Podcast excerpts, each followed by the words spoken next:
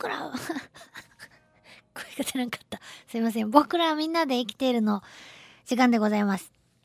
今日はですね、ちょっと気温が下がってきていて寒いねっていう話がたくさん届いていますんで、せっかくなんであったかい話をね、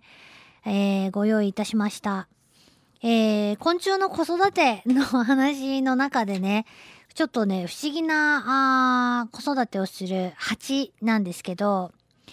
えー、ミツバチに非常に近い仲間だと言われます、マルハナバチ。えー、マルハナバチは女王蜂を中心としたあ社会生活を営む蜂の仲間なんですけど、まあミツバチよりも少し大きかったりね、全体体やっぱりマルハナバチって言われるような感じで丸っこい蜂なんですが、まあ見かけても刺されるっていう気がしない、あの、全然怖くない見かけの蜂ですけど、蜂の仲間たちですけど、えー、秋、秋風が吹き始める頃、働き蜂やオスの蜂はみんな死んでしまうんだそうです。ね、ミツバチは働き蜂も残るんですけどね。で、えー、女王蜂。え、新女王蜂ですね。新女王蜂は、あもうすでに交尾を済ませています。えー、で、その新女王蜂が土の中に潜って、春が来るのを待つと。休眠するわけですね。で、えー、ちょうど今ぐらいの季節、だんだん暖かくなってね、あの、緑も豊かになってきて、花が咲き始める頃、今日はちょっと寒いですけど、えー、花が、花やね、植物や昆虫たちがみんな目覚める頃に、新庄鉢もやっぱり同じように目を覚まして、えー、よし、今年頑張ろうと思うか思わないかはまあわかりませんけども、えー、目を覚まして動き出すと。で、まず何をするかというと、まずは、えー、蜜を吸ったり、花粉を集めたりと、たくさんの花を訪れることに一生懸命なるそうです。それから、あ自分一人でね、誰もお供がいないんで、一人で土の中に巣を作り始める。で、土の中に巣が出来上がってくると、いよいよ卵を産んで、で、その卵が帰ると子供を育てていくわけです。で、こうやって最初に育った子供たちは、この後お母さんのね、女王蜂の産卵、えー、の後の育児を手伝っていくことになるわけなんですけど、えー、産卵からその娘働き蜂が羽化して、えー、働けるようになるまで1ヶ月かかるそうです。えー、そう、それで、えー、まあ1ヶ月後に子供たちが成長したらあ、餌を取ってきたりとか、巣を作るという続きですね。巣を大きくしていくための仕事は娘たちに任せて、えー、私はじゃあ卵を産ませていただくよと、えー、産卵に専念していくと。これからこの春か、春先から秋までですね、えー、みんなその働き蜂たちが耐えていくまで、えー、一つの巣でだいたい500匹ぐらいのね、働き蜂が帰って大家族になるということなんですね。で、えー、その巣穴には、あロをね、材料とした巣の部屋がたくさん作られます。巣質と言われるんですけど、なんかこう、卵みたいな、なんつったらいいかな、丸い、たま、卵みたいな、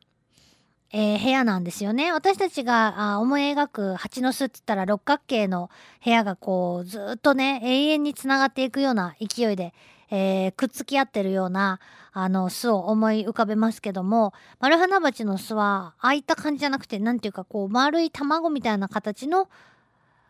長、楕円、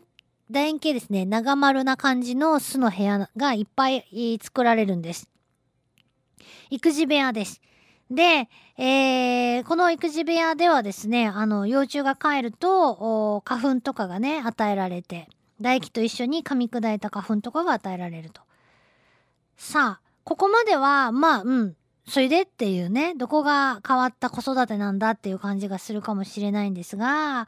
えー、マルハナバチの成虫は、その卵とか幼虫とかさなぎとか、成虫になるまでずっと入ってる安全ポットみたいな感じですけど、この団子みたいなまん丸い、えー、部屋をね、温めるんですよっていうことなんです。えー、中のそのポットの中の温度が常に30度以上になるように温めながら子育てをすると。保温しながら子育てをするということなんですよね。他にこういうふうに温める、子供を育てるのに温め続けるっていう昆虫は他にはね、今んとこ見つかってないっていうことなんですよ。ねえ。心温まる感じがね、まああったかい話っていうのはここなんですけど、えー、それでもね、どうやってじゃあ温めんのかよって、えー、言うと、抱っこするんですね。お姉ちゃんたちが。まあみんなね、えー、女王蜂から生まれてきたあの子供たち、女の子が最初ね、その秋にオスが出てくるまでは、えー、女の子たちばっかりなんですけど、まあお姉ちゃんたちが妹たちのね、小部屋をいくつかこうかまとめて抱え込むですね。でもほら、結局その鉢のサイズと部屋のサイズ考えると全ての部屋をね、えー、抱っこできないわけで、えー、何匹ものお姉ちゃん鉢が、えー、抱えられるだけの部屋を抱えて温めると。で、えー、もうとにかくね、全部まんべんなく30度以上にしとかないといけないんで、みんな忙しいわけですよね。大変です。で、えー、秋になると、新しい、新女王とか、オスバチも生まれて、ね、えー、交尾のために、繁殖のために生まれてくるわけですけど、ミツバチは、えー、オスとか、新しい女王蜂は働かないんですが、マルハナバチは、いやいやいや、それじゃ手が足らんやろうと。新しい女王、新女王とか、えー、繁殖のために生まれてきたオスバチもちゃんと参加して、えー、みんなで一致団結してですね、この部屋をね、温めるよっていうことなんです。ここまたあったかいポイント、二つ目なんですけどね。で、えー、保温効率を高めるために土の中の巣をですね、藁とかそういったものをですね、引っ張り込んできて断熱材として利用するというような賢いやり方も取り入れてるということなんですね。すごいなぁ、お利口やなと思うんですけど、えー、それで自分たちだけで作ると一から土を掘ってね、えー、作らないといけないんで、えー、女王蜂、新しい女王蜂は巣を作るときに野ネズミとかが使ってた巣をですね、再利用すると。そうすると、もうそのまま、あ最初から藁とかがね、引っ張り込まれていたりするので、えー、子供は順調に早く育つんだそうです。ねえ、賢いな賢い子じゃーっていう感じです。で、えー、まあ、あの、ミツバチのオスはもう本当にぐうたらだって言われるんですけども、えー、マルハナバチはね、ちゃんとお仕事を手伝うっちゃねっていうね、同じ蜂で禁煙だと言われていてもこんなに違いがあるわけですね。いや、じゃあちょっと待った待ったなんですけど、抱っこしただけで昆虫ですよ。私たちみたいな高温動物じゃなくて変温動物です。えー、気温などにかなり、ね、体温左右される、えー、昆虫がどうやって温めるのかと。自分の例えば体温が32度ぐらいあったとして、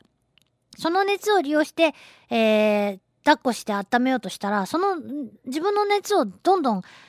ね、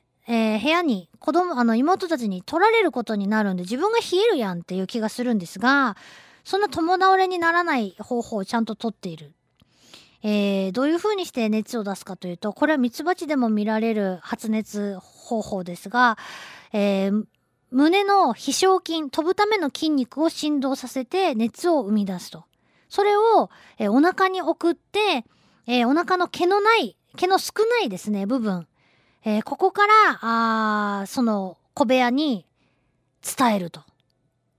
これは多分だからそのためにお腹に毛の少ない部分があるのかなと思われますけども、ようできとうなと思います。で、お姉ちゃんたちがガーって発熱した時、えー、マルハナバチの胸のあたりの温度は、えー、なんと私たちよりも高いんです。37度から39度にも達しているそうです。私たちだったらもうちょっと会社休もうかなぐらいの体温なんですけど、で、えー、胸の温度がそれぐらいで、そこから伝わってきたお腹の温度は35度から37度あると。これを使って、えー、妹たちの部屋を30度以上に保っているということなんですね。実際にじゃあ成虫たちが飛んでいる時なんですが、胸のあたりの温度はもう44度ぐらいまで達してるそうです。ねそれ以上になると、もう、もう煮えて死んじゃうんで、それ以上にね、なったらもうダメなんですけど、えー、だからもう真夏の暑い、本当に暑い日に虫とかがあんまり飛んでないのはね、そのせいなんですよね。それにそんなとこで飛んだ日にあんた、もう煮上がってしまおうもん、つってね。えー、トンボとかもですね、えー、木陰でね、えー、体温が上がりすぎないような姿勢をとって休んでたりしますけどね。いやー、すごいね、ちゃんと熱を自分たちで利用して飛ぶだけじゃなくて、えー、子育てに利用するという、えー、すごい